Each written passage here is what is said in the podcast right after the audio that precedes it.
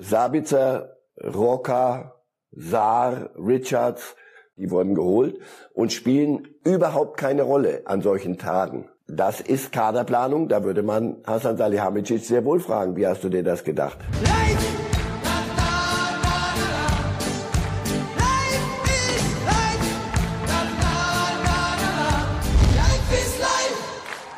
Während Fußball-Europa seine Halbfinalisten sucht, kickt Messi im Garten mit seinen Kindern Matteo, Thiago und Ciro. Auch das eine Realität im Fußball April 2022 und damit herzlich willkommen zu Reif ist live. Ja, kein Messi, kein Mbappé, kein Neymar und kein Ronaldo mehr dabei und vielleicht auch bald kein Lewandowski. Darüber werden wir sprechen heute bei Reif ist live mit dem Mann, der der Sendung seinen Namen schenkt. Seit nun 215 Folgen. Herzlich willkommen, Marcel Reif, zugeschaltet aus München. Guten Morgen. Guten Morgen. Haben Sie auch schon so dieses Feeling jetzt, seitdem die Viertelfinals angepfiffen wurden? Jetzt kommen diese sechs, sieben, acht Wochen, wo es darum geht, wer ist oben, wer ist unten, wer muss reagieren, wer kann so weitermachen. Das ist schon eine besondere Phase. Ja, und auf die arbeitet man ja zumindest bei den großen Clubs äh, das ganze Jahr hin. Also Vorrunde Champions League bei aller Liebe. Das kriegen sie meistens alle hin, äh, bis auf den einen oder anderen im, im Ruhrgebiet. Aber ansonsten kriegen die das ihre ersten zwei Plätze immer hin und dann in der Liga ist man eigentlich weitestgehend safe oder hat dann wirklich auch äh, nur noch Duelle, siehe England. Und die Bayern waren ja ähm, Erfinder des Ganzen, hatte ich immer den Eindruck. Wenn es darum geht, wenn der April kommt und sich langsam die Blätter grünen, dann sind die Bayern da. Wäre nicht schlecht gewesen.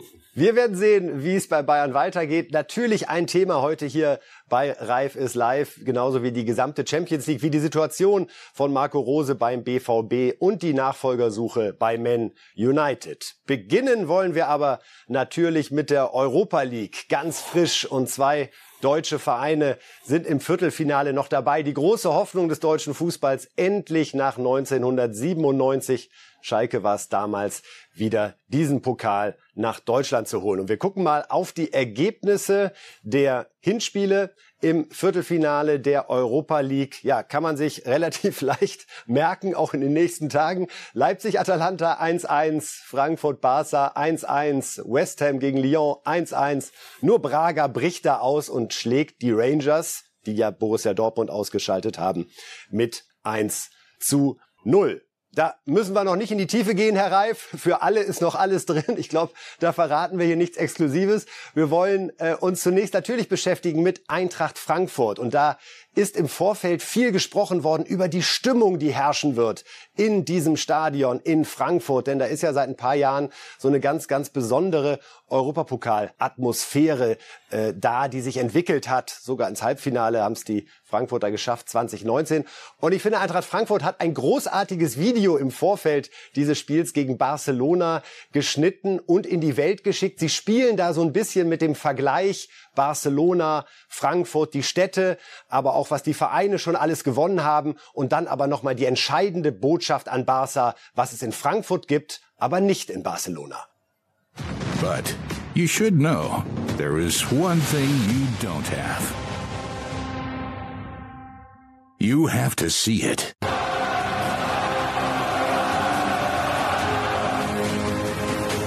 And you have to feel it.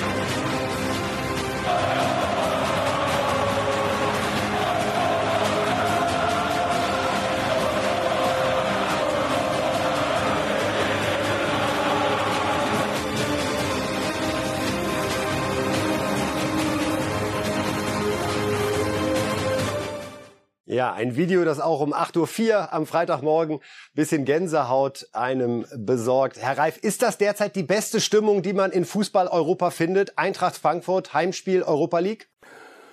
Ich habe jetzt nicht alle Stadien gesehen, aber nach allem, was man hört, und das habe ich gesehen, äh, das sollen andere erstmal nachmachen. Also die Frankfurter sind da stilbildend. Warum? Weil sie es weil sie es offenbar, aber nicht jetzt dieses Jahr, weil sie es begriffen haben. Meister werden wir nicht. Absteigen werden wir auch nicht. So, jetzt können wir sagen, du, pff, wozu kicken wir eigentlich? Ja, ein bisschen Mittelfeldplatz, irgendwie vielleicht doch irgendwann mal leicht an Europa dran. Doch ran an Europa, Europa League. Das Einzige, was uns bleibt.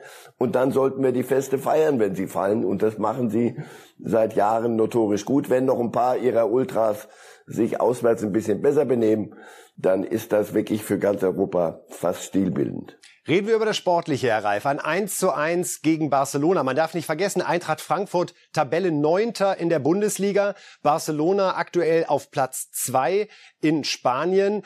Das ist ein Ergebnis, mit dem die Eintracht leben kann, mit dem der deutsche Fußball leben kann. Ist es ein Erfolg für Eintracht Frankfurt, dieses 1 zu 1? Nee, Sie haben, Sie haben ja die, die Tabellensituation in beiden Ländern ja richtig beschrieben. Das ist so. Das ist ja, ist ja nicht, ist ja keine Haltungsnoten. Ähm, und Barcelona ist im Moment im Flow. Die haben sich, die haben den, wie sagt man, Turnaround hingekriegt. Boah, was rede ich für ein Zeug heute. Also sie haben, sie haben, sie haben sich neu erfunden mit Xavi als Trainer und machen das richtig gut und werden sicher dann Champions League spielen. Das ist deren Welt. Jetzt müssen sie aber Europa League spielen. Und 1-1, das ist ähnlich wie bei den, bei den Bayern. Jetzt ist Barcelona zu Hause im Rückspiel unter Druck. Nicht die Eintracht. Niemand wird sagen, so, jetzt fahrt ihr aber da runter nach Katalonien und macht ihn mal richtig platt. Sondern 1-1 ist ein wunderbares Ergebnis. Es war ein richtig gutes Fußballspiel mit allem, was dazugehört. Insofern, die Eintracht hat eine super Visitenkarte, auch für den deutschen Fußball abgegeben. Weil man so sagt, guck mal, Villarreal, der Tabellensiebte, der Spanier nervt die Bayern, boah, was ist denn das jetzt? Nein, unser Tabellenneunter kann sich international sehen lassen. Richtig gut. Wir können einmal reinhören, was Trainer Glasner nach diesem 1 zu 1 gegen Barcelona im Viertelfinal-Hinspiel gesagt hat. Bitteschön. Ja, ich denke, gibt es heute nichts anderes zu sagen als äh, Riesenkompliment und Gratulation an die Spieler wie sie alles, was wir uns vorgenommen heute umgesetzt hat, am Platz taktisch sehr diszipliniert, Barcelona ganz wenig Räume gegeben und dann, was das Motto war, dann mutig, schnell nach vorne spielen. Und äh, es war heute ein toller Auftritt äh, über die gesamte Spielzeit und äh, ja, wurde gefragt bei der PK, ob ich schon unentschieden unterschreiben würde. Habe ich gesagt, nee, wir wollen auf Sieg spielen. Und ich denke, jetzt im Nachhinein müssen wir auch sagen, es wäre ein Sieg durchaus möglich gewesen. Aber heute gibt es ähm, keinen Wermutstropfen, sondern nur ein großes, großes Kompliment an die Spieler für diese her herausragende Leistung. Und wir wollten mit einem Ergebnis nach Barcelona fliegen, wo alles noch möglich ist. Das ist es. Und ja, bisher waren wir in Europa auswärts fast einen Ticken besser wie zu Hause. Ja, da spricht Glasner das nochmal an, Herr Reif. Äh, wir spielen in Europa eigentlich auswärts sogar ein bisschen besser. Gelassenheit gemischt mit Selbstbewusstsein vor dem Rückspiel. Mit, mit gutem Grund. Nochmal, es gibt ja Trainer, die dann Dinge schönreden und du denkst, oh, hey, ehrlich, welches Spiel habe ich denn da schon wieder gesehen? Aber das hier ist doch genau das beschrieben, was gestern passiert ist. Und ich wiederhole mich, Barcelona gegen Frankfurt in der Europa League in dieser Phase ausscheiden, würde vieles dort wieder in Frage stellen. Deswegen, der Druck ist ausschließlich beim FC Barcelona. Die Frankfurter können runterfahren und mal äh, Nukamp genießen. Wenns Nukamp voll ist im Übrigen, werden sich die Frankfurter wie zu Hause fühlen. Das hat dort auch zuweilen ganz, ganz emotionale Momente, habe ich oft genug erlebt. Ja oder nein, Prognose am Ende zu Eintracht Frankfurt. Kommt Eintracht Frankfurt ins Halbfinale? Raus mit Applaus. Das gilt hoffentlich nicht für RB Leipzig, die 1 zu 1 gespielt haben gegen Bergamo im Hinspiel. Das ist eine Enttäuschung gewesen, oder Herr Reif? Das war eine Enttäuschung, weil sie auch nach allem, was ich so nach dem Spiel höre, ähm, überrascht waren, so ein bisschen wie gut äh, Bergamo ist. Ich habe mir beide Spiele gegen Leverkusen angeguckt in der Runde davor. Naja, also sehr viel disziplinierter, sehr viel offensiver auch. Keine typische italienische Mannschaft oder zumindest mit den ganzen Klischees behaftet von früher. Eine Mannschaft, die ein Umschaltspiel beherrscht wie, wie kaum eine andere in Europa ähm, also ich will die jetzt nicht zur, zur Übertruppe hoch, hoch sterilisieren, aber die können richtig gut Fußball spielen. Und die Leipziger wirkte ein bisschen überrascht. Nur ähm, die Leipziger können mehr. Atlanta hat, Atalanta hat das geboten, was sie können.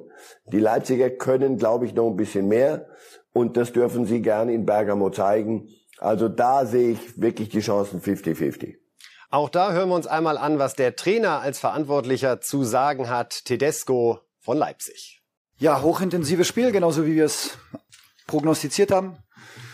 Ich muss sagen, Atalanta hat das, äh, sehr robust, sehr laufintensiv, sehr intensiv grundsätzlich geführt.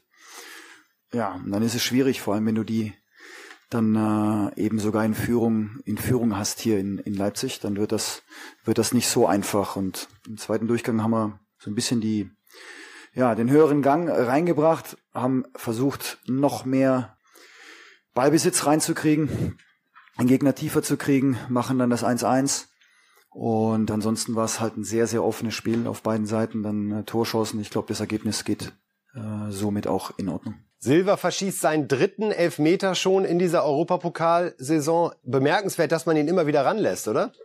Irgendeine Idee muss dahinter stehen. Ich hoffe, es ist nicht die Idee, dann kann er auch den vierten verschießen, sondern Irgendwo muss man sich unterhalten und sagen, was, was liegt, was, was machst du falsch? Oder haben wir überhaupt keinen anderen mehr, der mal sagen könnte, komm, ich entlaste dich.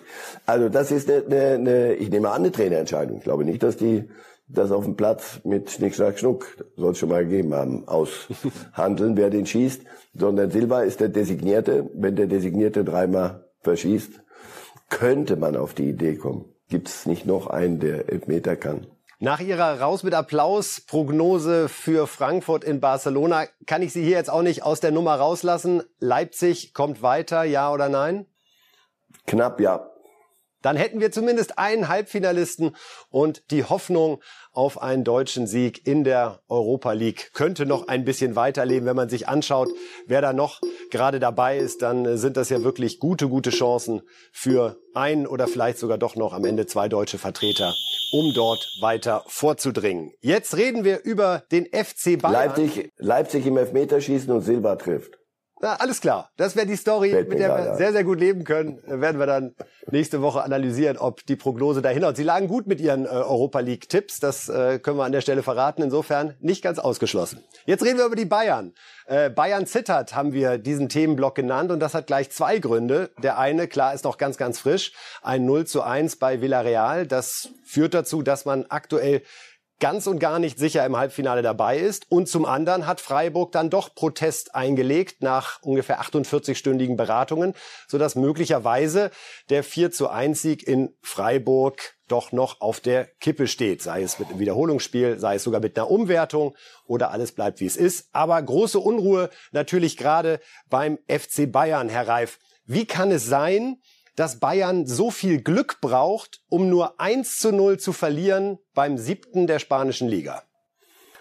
Weil sie einen uninspirierten, ich benutze einmal die Schlagworte, unintensiven, über lange Strecken Auftritt hingelegt haben, mit äh, wenig Ideen, mit oft genug wenig Zugriff, mal alle Schoten jetzt raus. Sie haben schlecht gespielt. Sie haben nicht Bayern leicht gespielt in dieser Phase der Saison, in einem so wichtigen Spiel, bei dem alle wussten, um was es geht. Und dann spielst du gegen eine Mannschaft, die das, was die Bayern liegen lassen, mal aufhebt. Und das Villarreal Fußball spielen kann, diszipliniert und mit allem, was dazugehört, auch mit, mit Physis. Wen das überrascht, dem kann ich dann leider nicht helfen. Also die Bayern können das nur bei sich selber suchen. Da waren keine bösen Mächte am Zug, sondern die haben eine halbe Torchance von Coman, habe ich gezählt. Ich habe mir das Spiel sehr genau angeguckt. Und wenn das, sagen wir mal, 0,5 zu 4 ausgeht, darf sich auch niemand beschweren. Und dann wäre Ende Gelände. Insofern, das 0-1 haben die Bayern, können die als Sieg verbuchen. Aber das ist auch das Einzige, was sie positiv mitnehmen können aus diesem Spiel. Es sind ähnliche Worte, die wir jetzt hören werden, Herr Reif, von Trainer Julian Nagelsmann, der natürlich auch extrem unzufrieden gewesen ist mit der Vorstellung seiner Mannschaft. Grundsätzlich äh, haben wir heute kein gutes Spiel gemacht. Defensiv wie offensiv selten in die Abläufe gekommen, selten so richtig aggressiv Fußball gespielt in, in, in allen Phasen des Spiels. Am Ende natürlich ähm, ja ein bisschen glücklich, dass es aus unserer Sicht nur 1-0 für den Gegner ausgeht. Wir hätten, glaube ich, schon noch ein, zwei Tore mehr machen können. Wir hatten auch ein, zwei Situationen, wo wir ein Tor machen können, aber es wäre, glaube ich, nicht 100% verdient gewesen. Heute haben wir einfach kein gutes Spiel gemacht in, in äh, allen, allen Bereichen. Aber dadurch, dass es nur 1-0 ist, äh, lebt auf jeden Fall die, die Zuversicht auch für das Rückspiel. Wir werden sicherlich auch ein anderes Gesicht zeigen, ähm, weil wir es müssen natürlich, weil wir es auch können ähm, und äh, definitiv anders auftreten, als wir es heute gemacht haben. Ja, Nagelsmann redet von Zuversicht, Herr Reif. Seine Körpersprache und seine Art äh, der Wortwahl klingt anders. Haben Sie auch den Eindruck, er spürt zum ersten Mal jetzt diesen Bayern-Druck, dieses unbedingte Gewinnen müssen, weil es sonst wirklich kurzfristig ja große Konsequenzen hätte im Sinne einer Saisonbewertung, die eben auch nicht Bayern-like ist, wie Sie es gerade genannt haben? Wenn er das jetzt nicht spüren würde, sofort Koffer packen und es gibt so viele schöne andere Vereine auf der Welt, sofort abreisen. Also deswegen nochmal, Villarreal ist äh, in der in der Eintracht-Position. Die kommen her, hey, Allianz Arena, die Bayern, die großen Bayern, äh, sie werden auch in der Pressekonferenz, Una Emery, ihr Trainer, wird, wird wieder sagen, sicher eine der besten Mannschaften der Welt, alles richtig. Nur da musst du es halt auch zeigen. Der Druck ist ausschließlich bei den Bayern. Und ich glaube nicht, dass sie den in dieser Saison schon mal irgendwo so gespürt haben. Möglicherweise haben wir uns das alles ein bisschen über viele Jahre immer eingeredet, aber eigentlich haben sie ja geliefert. Siehe Salzburg, nur in Salzburg hatten sie 1-1 gespielt, zu Hause dann 7-1, das war viel zu hoch, das lassen wir mal wirklich, muss man, muss man auch mal ein bisschen runterwerten. Aber das alles früher und, und später zählt nicht, sondern das ist ein, ein erstes, und zwar nichts weniger als das Europafinale, das sie spielen müssen gegen Villarreal. Und die musst du erst mal knacken. Die, die, das ist keine Mauertruppe, so wie, wie, wie Atletico Madrid. Das war ja eine Frechheit, aber, aber Frechheit, das ist Atletico. Das hatten wir schon. Aber äh, die, die können auch äh, Tore schießen. Und zwar nicht, weil ihnen der Ball dann irgendwie reinfällt, sondern weil sie weil sie es können. Das ist eine richtig gute Fußballmannschaft. Die Bayern sind besser, ja, nur gesehen habe ich es nicht und jetzt müssen wir es sehen, weil sonst ist Feierabend. Das ist nicht äh, völlig ausgeschlossen. Hat Nagelsmann Fehler gemacht bei dem Spiel in Villarreal, bei der Aufstellung? Musiala gespielt, Goretzka war erst draußen? Auch da, wenn er nur mit dem Finger auf die Mannschaft zeigen würde, würde ich sagen, das äh, ist nicht zielführend. Also natürlich, Musiala macht macht's, wie er es macht, aber die die Physis von Goretzka gerade in so einem Spiel von Anfang an, ich war etwas überrascht. Gnabry Sané, ja, da, da kannst du im Moment wählen zwischen einem, der, der wieder in alte Körpersprache zurückfällt, Sané, und einem, der seit Wochen irgendwie, irgendwie sich selber sucht. Also da hat er auch da möglicherweise, ja, im Nachhinein, wir sind ja schlau, wir dachten, na klar, hätte mal Sané spielen lassen sollen. So geht das ja nun wirklich nicht.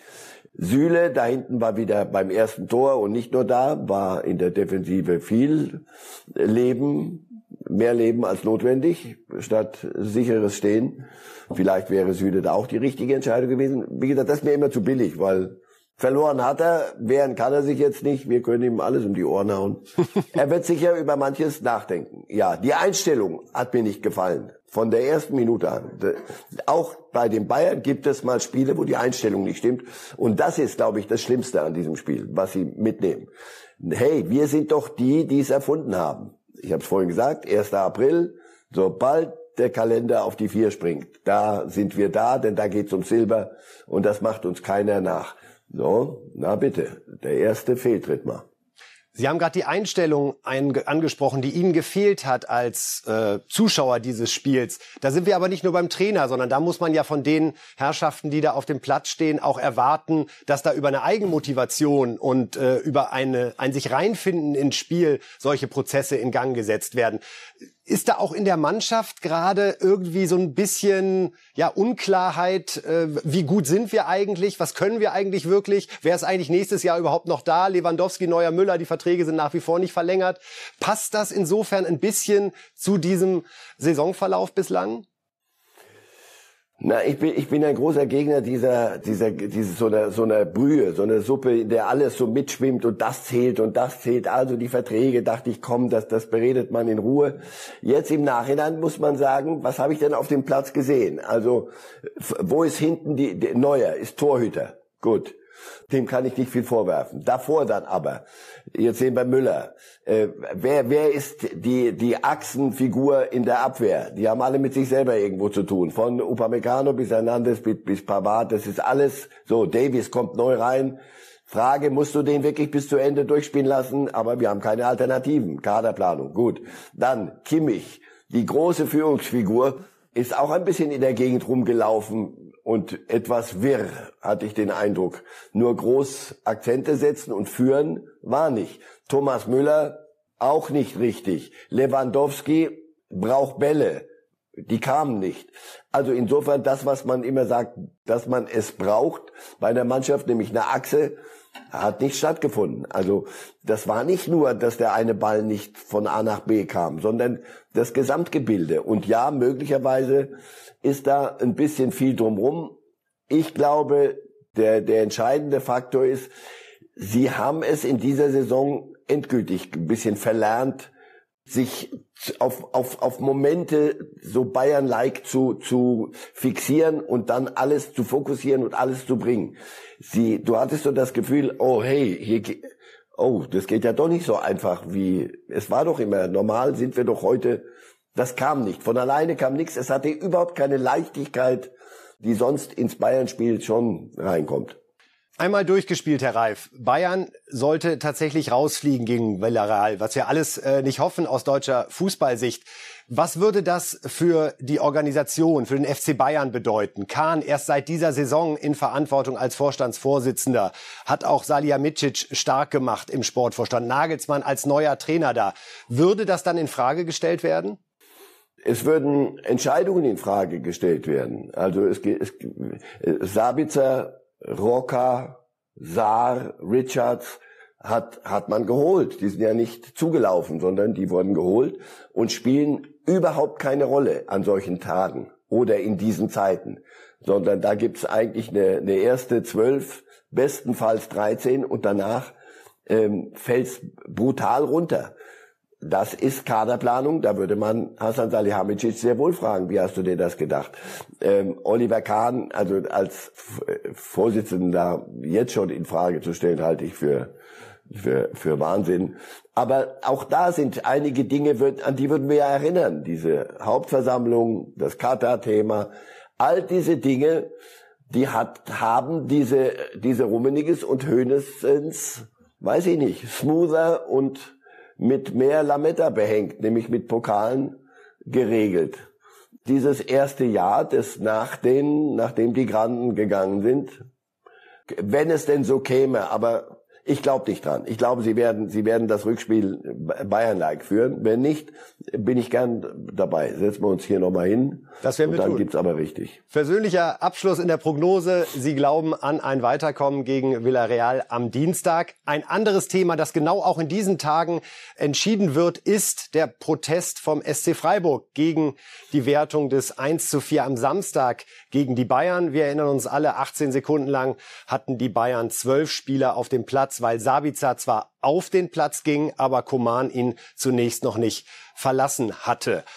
Einer, der sehr überrascht war, dass Freiburg diesen Protest eingelegt hat, ist Julian Nagelsmann und er hat das auf seine sehr offene und immer ehrliche Art auch ganz klar angesprochen. Das hören wir uns nochmal an.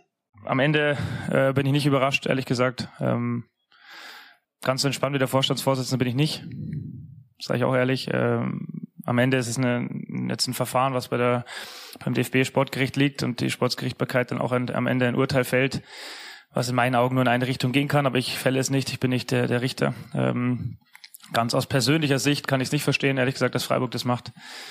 Ähm, weil sie in den 18 Sekunden, glaube ich, jetzt nicht zwei Tore gemacht hätten oder äh, vielleicht, auch, vielleicht auch eins nicht, ich weiß es nicht, aber am Ende finde ich es ein bisschen, ja, ich persönlich hätte es nicht gemacht, weil ich finde, dass du einen Fehler eines Dritten ausnutzt, um, um selber vielleicht zu Punkten zu kommen, weil der Druck der Fans oder Sponsoren so groß wird. Ich weiß nicht, ob dann im November bei der Jahreshauptversammlung du dir dann mit den Sponsoren auf die Schulter klopfen kannst, solltest du international spielen aufgrund der gewonnenen drei Punkte, die du sportlich de facto einfach nicht gewonnen hast. Ja, ich wäre da nicht so glücklich drüber, wenn das dann der Fall wäre. Deswegen hätte ich dem, dem Verein klar kommuniziert, dass wir nicht Einspruch ein, äh, einlegen. Am Ende muss es jeder selber entscheiden. Ich habe es nicht ganz so erwartet, aber es hat mich nicht überrascht. Ja, am Ende zeigt sich dann doch immer so ein bisschen der Druck und der sportliche Wettkampf äh, und die, dieses Bild, was man vielleicht malt, ist dann doch nicht ganz so klar, klar gezeichnet, wie man es äh, vielleicht vorher in der PK gesagt hat. Ja, da sind versteckte Botschaften drin, Herr Reif, Richtung Freiburg. Einmal dieses Bild, was gezeichnet wird, das ist dann so dieses nette SC Freiburg, wo alles ganz anders ist. Von wegen Protest wird eingelegt, Streich, der auf der PK sagte, äh, wir müssen überhaupt keinen Protest einlegen. Ich glaube in Unkenntnis äh, der Regellage, aber dann auch noch mal ganz klar die Kritik, also eine Europapokal-Qualifikation, die nur aufgrund nicht sportlich gewonnener drei Punkte erreicht wird, die ist eigentlich nichts wert. Starke Worte, inhaltlich stark inhaltlich stark und die ist möglicherweise moralisch nichts wert. Wenn es die Champions League wäre, Platz 4, sind es etwa 30 bis 40 Millionen. Hallo. Ähm, Europa League äh, wird auch nicht mit, mit äh, Walnüssen honoriert. Also natürlich spielt das eine, äh, eine große Rolle bei der Geschichte und natürlich müssen sich die Verantwortlichen auch ähm, dann verantworten. Jetzt, jetzt mache ich mal ein bisschen pro Freiburg ähm, und müssen äh, ihren ihren Sponsoren und we, wem auch immer dann Rechenschaft ablegen, dass sie äh, nicht alles versucht haben, um den den Vorteil für ihren Club rauszuholen. Absatz. So moralisch. Wenn Sie, das ist, da, da bin ich immer, habe ich, gehe ich ganz spitze Finger. Da sage ich, pass auf, ich verlange kein Heldentum. Eines jedenfalls müssen wir lernen aus dieser Geschichte. Es ist doch absurd, dass jemand entscheiden muss, mache ich Einspruch oder nicht, weil sonst kein Verfahren eintritt. Entweder gibt's hier einen Verstoß gegen irgendeine Regel, dann ist das ein, wie heißt das in der, ein Offizialdelikt. Das heißt ganz klipp und klar, wenn das und das passiert, läufst du die und die Gefahr. Fährst du über Rot, muss ich nicht darauf warten, dass ein anderer Autofahrer sagt, hey, der ist aber bei Rot drüber gefahren. Sondern er macht oben Klick und dann gibt's eine schöne fette Rechnung und dann haben wir es doch.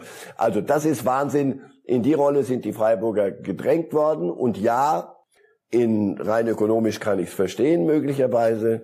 Rein in der, wie habe ich letzte Woche gesagt, in der Nettigkeitstabelle werden sie die Punkte nicht verbuchen können, sondern da kommt erst das Fressen und dann die Moral und dann ist es vielleicht auch nicht das gelobte Land da unten im Badischen, sondern da läuft das nach den Regeln ab, die der Profifußball offensichtlich äh, nicht abschütteln kann. Herr Reif, heute ist der Tag der klaren Prognosen. Frankfurt raus, Leipzig weiter, Bayern weiter. Wie geht der Protest aus? Wiederholungsspiel, passiert gar nichts oder Sieg für Freiburg?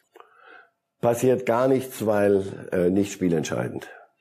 Gut, und wir gucken in die Champions League. Aber nicht gegen Freiburg.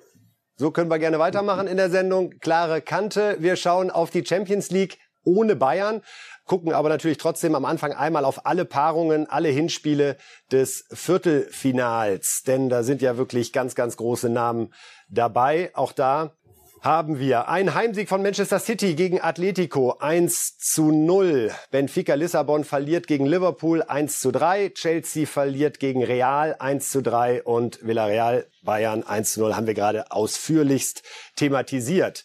Ja, Herr Reif, es muss natürlich wieder um Benzema gehen an dieser Stelle, der tatsächlich drei Treffer gemacht hat für Real Madrid bei Chelsea. Und wir können uns noch mal anhören, was Thomas Tuchel, der Trainer vom FC Chelsea, vor diesem Spiel über Benzema gesagt hat. So instead of being boring and always say I will not say one, one particular name, I gave all the praise in Statt langweilig zu sein und niemanden herauszuheben, bekommt Karim Benzema von mir das ganze Lob. Schon vor zwei Jahren sagte ich, dass er der wohl meist unterschätzte Spieler weltweit ist. Jetzt vielleicht nicht mehr und das zu Recht. Which he absolutely deserves because he plays since how many years? Uh, er spielt seit Ewigkeiten bei Real in der Spitze. Das allein spricht für sich. Was er gegen PSG geleistet hat und wie er Verantwortung übernommen hat, dazu seine Schlüsselrolle als Kapitän, ist unglaublich beeindruckend. He, he plays for them as a, as a, as a captain now is, is very impressive. Ich glaube, noch nie in seinem Leben hätte sich Thomas Tuchel so gerne geirrt wie diesmal. Man könnte fast meinen, er wollte ihn ein bisschen einwickeln vor dem Spiel, dass er sich auf diesen Lobeshymnen vielleicht ausruht. Das Gegenteil war der Fall. Dreimal trifft Benzema.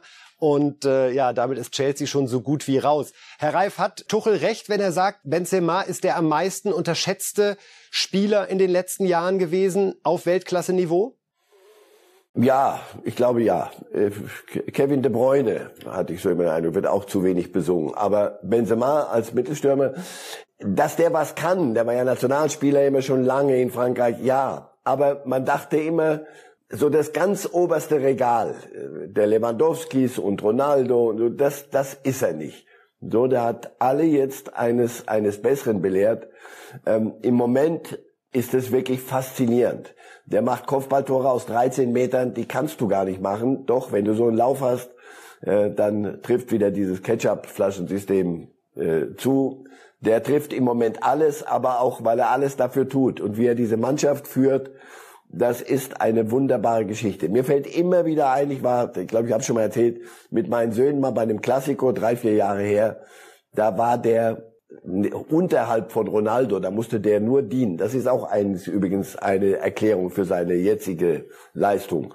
Ronaldo ist weg und er kann, kann befreit spielen. Aber da wurde der von den eigenen Fans im Bernabeu ausgepfiffen. Und zwar auf eine Art, wo ich gesagt das ist unanständig. So geht man nicht mit einem Menschen um. Der wurde ausgewechselt, da gab's ein Five-Konzert, kriegte der noch hinterher. Also den hätten die vom Hof gejagt mit, weiß ich nicht, sofort. Und heute ist er bereits jetzt eine reale Ikone. Das, mich freut das für ihn, weil er auch durch viele Tiefen durch musste. Auch eigene Schuld, privat, viele Dinge, die nicht so gelaufen sind. Aber heute als Fußballspieler, ehrlich, das Maß der Dinge. 37 Tore, 13 Vorlagen in 36 Spielen. Ist er aktuell, Stand jetzt, Stand heute der Beste der Welt? Nach dem Spiel in Villarreal, äh, Robert Lewandowski wird es mir verzeihen müssen. Im Moment ist, hat Benzema leicht die Nase vorn, scheint mir. werden wir uns weiter anschauen. Thomas Tuchel übrigens, der hat das im Prinzip schon abgeschenkt und ist jetzt nach dem 1 zu 3 zu Hause gegen Real ausschließlich noch im Premier League Modus beziehungsweise FA Cup ist ja auch noch was möglich. Da spielen sie im Halbfinale. Und wir hören mal, was Thomas Tuchel nach der Benzema Gala gesagt hat. If you wanna, if you wanna put it on this sentence, put it on this sentence, honestly. Wenn ihr das abdrucken wollt, dann druckt es. Ich bin mehr besorgt über Southampton am Wochenende als Real nächste Woche. Ist das Weiterkommen noch offen? Stand jetzt nicht, gerade mit dieser Leistung.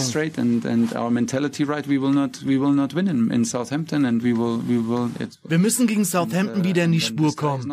Sonst gewinnen wir auch dieses Spiel nicht. Uh, Weiterkommen wird extrem schwierig. Wie viele Teams auf diesem Niveau gewinnen mit drei Toren Unterschied? Das passiert nicht sehr häufig. Vielleicht ist es einfach realistisch so zu antworten und nicht fatal. Und das heißt, ich gebe hier falsche Signale. Lasst uns ehrlich sein, wir sind kompetitiv, aber diesen Spirit müssen wir erst wiederfinden.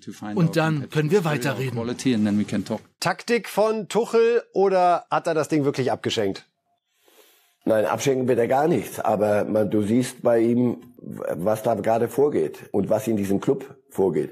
Also ich dachte auch, kommt diese ganze Abramovic-Geschichte drumrum und wem gehört der Club in Kürze und im Moment gehört er niemandem und sie dürfen sich nicht bewegen, sie dürfen nur Holzklasse fliegen und all das Gequatsche, wo du, was ja ernsten Hintergrund hat.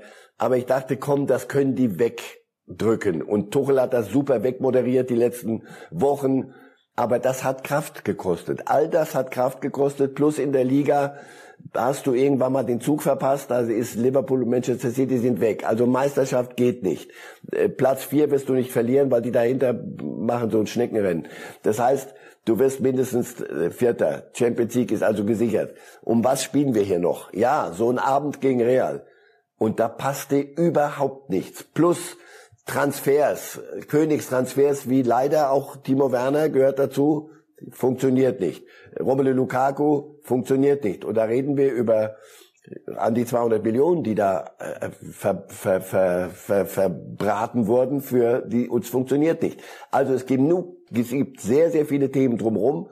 Und ich hatte das Gefühl, hier gegen Real schon am Wochenende gegen Brentford 1 zu 4, bei aller Liebe Brentford, aber 1-4 zu Hause an der, an der Stamford Bridge verlieren, ist zu viel. Okay, Ausrutsche, aber das wird Real zu spüren kriegen. Real hat gar nichts zu spüren gekriegt. Real hat sie filettiert und auseinandergenommen nach allen Regeln der Kunst. Also in, in Chelsea ist im Moment viel, viel dunkle Wolken, auch über Thomas Tuchel, weil natürlich er ist so weit vorne, was hochlobenswert ist, weil er diesen Club in den letzten Wochen nach außen trägt. Aber dann ist er auch derjenige, der wird antworten müssen zu What's in Southampton und What's in Bernabeu next week. Absolutely, Mr. Rife. Und wir schauen jetzt auf die anderen beiden englischen Vertreter in der Champions League. Man City 1 zu 0 gewonnen gegen Atletico. Vermutlich die äh, größte Defensivvorstellung, die je eine Mannschaft in der Champions League abgeliefert hat. Atletico hat sich da mit allen um den Strafraum gruppiert. Man City trotzdem 1 zu 0 gewonnen durch De Bruyne. Liverpool 3 zu 1 Sieg bei Benfica Lissabon. Ich denke, da kann man sehr gelassen sein. Und jetzt kommt es ja zum direkten Duell in der Premier League. Manchester City gegen Liverpool am Sonntag. Aktuell liegt Man City noch mit einem Punkt vorne. Und Klopp wurde gefragt, inwieweit das denn eine Entscheidung wäre, die da am Sonntag fällt. Das ist seine Antwort. Gegen City zu gewinnen ist schon schwer genug.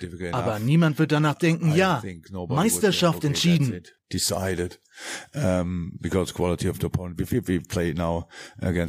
Wir spielen gegen das beste Team der Welt und werden alles versuchen. Also Jürgen Klopp will noch nichts von der Entscheidung wissen. Wir können einmal auf die Tabelle gucken der Premier League, um nochmal die Ausgangslage vor diesem direkten Duell zu sehen. Manchester City auf Platz 1, Liverpool auf Platz 2. Nur ein Punkt zwischen den beiden. Wie ist Ihr Gefühl, Herr Reif, für das Spiel am Sonntag? Da sehen wir die Tabelle. Ja, City. City knapp. Vielleicht aber auch nur ein Unentschieden, weil die sagen, komm, wir spielen das Spielchen bis zum Schluss und halten es halten's noch spannend. Also eher unentschieden und wenn es einen Sieger gibt, dann eher City. Und die anderen harten Prognosen zu den Champions League Viertelfinals. Äh, Man City gegen Atletico. Wer kommt weiter?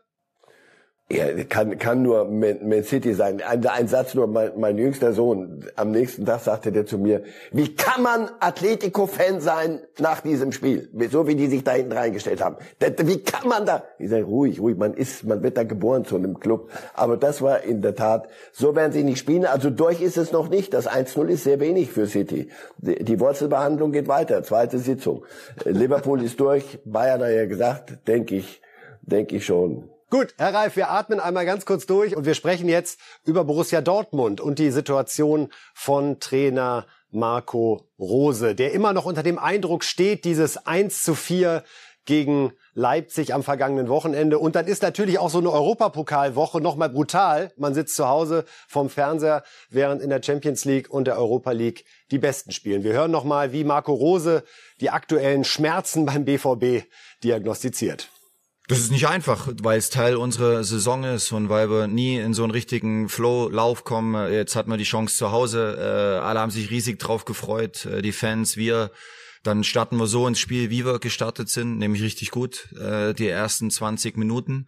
Und dann, ja, äh, passieren diese Saison immer wieder Dinge, die äh, wir vermeiden sollten grundsätzlich. Wir ähm, geraten in Rückstand über einen äh, einfachen Fehler ähm, äh, auch das ist Teil unserer Geschichte dieses Jahr. Für die Ansprüche, die wir haben, machen wir zu viele Fehler, die zu leichten Toren äh, führen und das ähm, äh, passiert uns äh, passiert uns immer wieder. Ja, es passiert immer wieder. Marco Rose jetzt auch nochmal in dieser Woche bei der etwas grundsätzlichen Analyse. Herr Reif, wir haben in dieser Woche bei Bild mal die Frage aufgeworfen, was macht Rose eigentlich besser als Favre? Was fällt Ihnen da ein? Oh, diese Kreuzvergleiche sind immer ein bisschen haarig. Ähm, nur als Antwort fällt mir ein auf das, was er gerade gesagt hat. Das passiert uns immer wieder. Eine zentrale Aufgabe eines Trainers ist es, und jetzt klugscheiße ich hier nicht rum, ich bin kein Trainer, aber ich meine, also so viel Fußball-Sachverstand müssen wir dann doch jetzt hier mal äh, reklamieren eine zentrale Aufgabe ist es, Dinge, die immer wieder passieren, abzustellen. Dafür gibt's Training, dafür gibt's äh, Mannschaftsaufstellungen, dafür gibt's Kaderkorrekturen. Das alles gelingt offenbar nicht. Wenn das im System drin steckt und ein Trainer das nicht hinkriegt, muss ich ihm das an der beim Minus ankreuzen. Sorry. Bei der Punkteausbeute sind übrigens Favre und Rose nahezu gleich auf. Äh, bislang 2,04 Punkte im Durchschnitt holt Rose, Favre bei 2,08. Wenn wir uns noch mal erinnern, wie das erste Jahr von Favre in Dortmund gelaufen ist, da fiel die Meisterschaftsentscheidung erst am aller, allerletzten Spieltag zugunsten der Bayern. und er hat in äh, den beiden Pokalwettbewerben Champions League und DFB-Pokal jeweils das Achtelfinale erreicht. Das ist ja für mich der große krasse Unterschied, Herr Reif, dass diese KO-Wettbewerbe, Champions League, Europa League, DFB-Pokal, dass die so in die Grütze gegangen sind. Deswegen, Lucien Favre ist, ein, ist kann was als Trainer, wollen wir das mal freundlicherweise immer noch äh, konstatieren. Ja, und Sie, Sie kommen mir jetzt mit dem Punkteschnitt. Die Bayern werden ja auch mit, mit äh, am Ende und auch wenn Sie in Freiburg die Punkte liegen lassen jetzt, weil das anders das Urteil aushält, werden Sie mit, mit zehn Punkten Vorsprung deutscher Meister. Was sagt uns das? Das sagt uns, dass der zweite Borussia Dortmund nicht gut genug ist. Und das sagt uns bei Borussia Dortmund, dass der Punkteschnitt immer noch gleich ist, hm, wie bei Favre. Hm, offensichtlich braucht sich mehr in dieser Liga, um diesen Punkteschnitt hinzukriegen. Und das Dritte ist, es gibt ja immer die Statistik gewonnene Zweikämpfe. Es gibt, ja, wichtig, Statistiken sind wichtig. Es gibt aber immer noch Leute im Fußball, die sagen, du pass auf, der hat 20 Zweikämpfe gewonnen. Den einen hat er verloren, der war leider der wichtigste. Jetzt verlieren wir 0-1. Und genau diese Dinge sind die, die du Rose natürlich äh, auf den Teller legst. Die Pokalwettabende, wo du sagst, jetzt must win. Schluss, jetzt ist alles, wir haben genug darüber geredet und da müssen wir und dementsprechend und alles. Heute Abend, du pass auf, St. Pauli, lass uns, wir können nicht drum rumquatschen. Am Ende gibt's den Sieger und wenn ihr das nicht seid, hm, nicht so gut. Champions League, die Gruppe, nicht geschafft. Das ist nicht euer Ernst. Gut, dann schmieren wir ab in die Europa League. So, aber die gewinnen wir jetzt. Erstes Spiel, Glasgow Rangers zu Hause, Wiedersehen Willi. So, da muss ich sagen, sorry, das, dann hat ein Trainer Dinge nicht hingekriegt. Aber es gibt auch die Mannschaft, es gibt einen Kader, der seit Jahren da zusammengestellt war. Ähm, da ist er nicht allein verantwortlich. Es ist eine Gemengelage. Allerdings kann ich ihn nicht, und also ich, Wettmann, ihn nicht aus der Verantwortung nehmen können. Dafür ist er ja da. Hochspannend, Herr Reif, ist, was Marco Rose selbst noch genau auf dieses Thema mögliche Veränderungen angesprochen, jetzt in der Pressekonferenz gestern gesagt hat. Auch da hören wir noch mal rein. Äh, gestern Abend war Champions League. Ähm, äh, wenn ich sehe, welche welche Physis, ähm, äh, welches Tempo ähm, dort dann ähm, in, in Villarreal auf dem Platz war insgesamt von beiden Mannschaften, äh, wie, wie gut Villarreal das dann auch über weite Strecken gegen Bayern München gemacht hat, dann äh, ist es da das, wo wir, also dort sehen wir uns ja dort sehen wir uns ja alle. Ähm, die Ansprüche äh, haben wir. wir. Wir wir alle müssen uns dort auf ein neues Niveau bringen. Fertig, wenn wir eine Chance haben wollen. Äh, und dazu brauchst auch, sage ich auch ganz klar, äh, Veränderung. Aber wir haben äh, genug Spieler, die äh, die das auch leisten können. Aber nochmal, äh, das müssen wir dann auch zeigen. Herr Reif, Rose spricht selbst von Veränderungen. Die eine, die möglich wäre, wäre ein neuer Trainer. Er meint vermutlich eher neue Spieler. Und das, das wird auch passieren. Und deswegen glaube ich auch, dass, dass sie ihm die Chance geben werden. Aber da müssen wir die nächsten Spiele mal angucken. Jetzt geht's um nichts mehr, ehrlich gesagt. Denn äh, Platz vier Minimum werden sie schaffen. Jetzt geht's um gar nichts mehr. Jetzt geht's darum, wie präsentiert sich die, diese Mannschaft. Und wenn das richtig in die Grütze gehen sollte, die nächsten Spiele auch noch, dann reicht auch ein Champions League Platz nicht. Dann glaube ich, wird man über die, die Personalie Rose wird man dann sehr wohl nachdenken und müssen. So.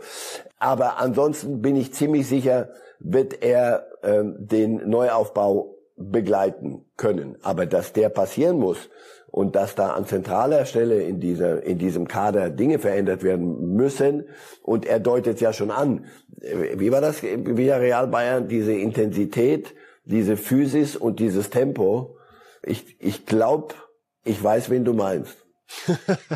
und man muss ja auch sagen, es ist ein Eingeständnis der sportlichen Führung, wenn jetzt Nationalspieler wie Chan, wie Schulz, wie Brandt, die für 75 Millionen Euro insgesamt eingekauft wurden, feilgeboten werden, trotz Vertrag bis 2024, weil man sagt, eigentlich passen sie nicht zu uns. Eigentlich haben sie nie so richtig zu uns gepasst. Das ist ja auch die, das Eingestehen eines Fehlers, was Transferpolitik betrifft. Naja, absolut, weil dem, wir singen ja alle immer und zu Recht das hohe Lied der Bellinghams und Haalands, die sie entdeckt und entdeckt, aber rechtzeitig geschnappt haben und weiterentwickelt haben und, und Aubameyang und alle, die, die mal da waren und dann in die Welt hinausgingen. Ja, und dann hatten sie also Geld für die, und zwar ausreichend. Und mit dem haben sie sehr viel daneben gesetzt. Michael Zorg, Herr Watzke ist, ist immer mit dabei, der kann sich aus gar nichts rausnehmen. Matthias Sammer ist der Berater seit, seit Jahren. Natürlich, äh, das, das können Sie doch nicht wegreden. Also sorry, so der Kader ist ja so, wie er ist. Nicht, wie gesagt, weil da Leute zugelaufen sind, sondern weil man sie geholt hat.